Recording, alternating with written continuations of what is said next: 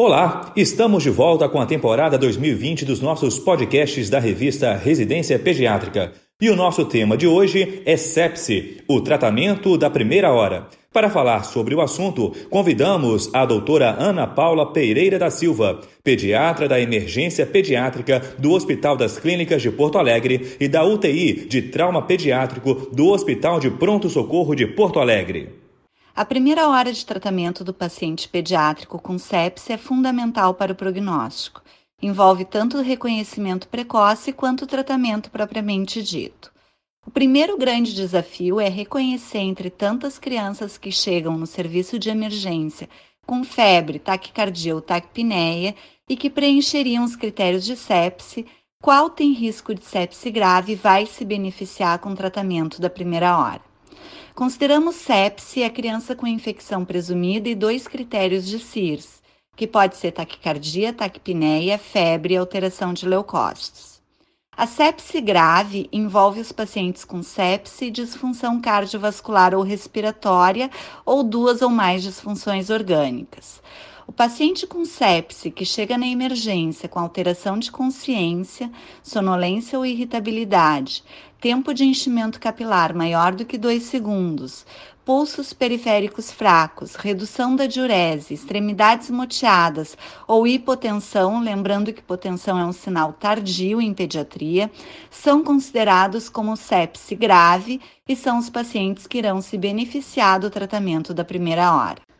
No que consiste o tratamento da primeira hora?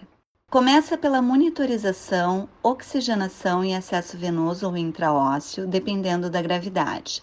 Essa é a medida inicial para todo paciente grave que chega na emergência. Segue com a ressuscitação volêmica, administração de antibiótico, coleta de exames laboratoriais e culturais e início de droga vasotiva quando não há melhora com volume. A ressuscitação volêmica deve ser iniciada sempre que houver sinais e sintomas de hipoperfusão, mesmo na ausência de hipotensão. É feita com solução cristalóide, iniciando com 20 ml por quilo e podendo repetir até três vezes na primeira hora, sempre reavaliando após cada expansão. Se houver sinais de sobrecarga hídrica, como crepitação pulmonar, rebaixamento de fígado, deve ser suspensa e deve-se considerar o uso de droga vasotiva. Em recém-nascido ou paciente cardiopata, deve-se realizar a expansão com volumes menores, 10 ml por quilo, com reavaliação frequente. O antibiótico de amplo espectro deve ser administrado na primeira hora, visando o foco sob suspeita e conforme as orientações da Comissão de Controle de Infecção Hospitalar. Se não houver acesso venoso, deve ser administrado intramuscular e não se deve retardar a administração para a coleta de culturas. Existem trabalhos mostrando um aumento da mortalidade quando o antibiótico é administrado após uma hora e principalmente após três horas do diagnóstico. A coleta de exames laboratoriais tem como objetivo avaliar as disfunções orgânicas e coletar culturais na tentativa de identificar o agente envolvido. Consiste em gasometria, hemograma, lactato, creatinina, bilirrubinas, coagulograma, hemoculturas, duas periféricas e se catéter venoso, pelo menos uma do catéter, cultura de todos os sítios suspeitos, líquor quando suspeita de meningite e urina na suspeita de infecção urinária, lembrando de coletar sempre urina em lactentes menores de 2 anos. Em recém-nascido, tem que coletar sempre líquor e urina. O uso de droga vasoativa é indicado quando não há resposta à expansão volumétrica. No choque frio é indicada adrenalina e no choque quente noradrenalina.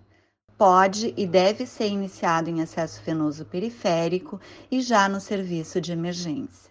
Então, revisando, o tratamento da primeira hora consiste em reconhecimento precoce, monitorização, oxigenação e acesso venoso, expansão volumétrica com alicotas de 20 ml por quilo e reavaliação após, coleta de exames laboratoriais e culturais, administração de antibiótico de amplo espectro e o uso precoce de droga vasoativa se não houver resposta com volume.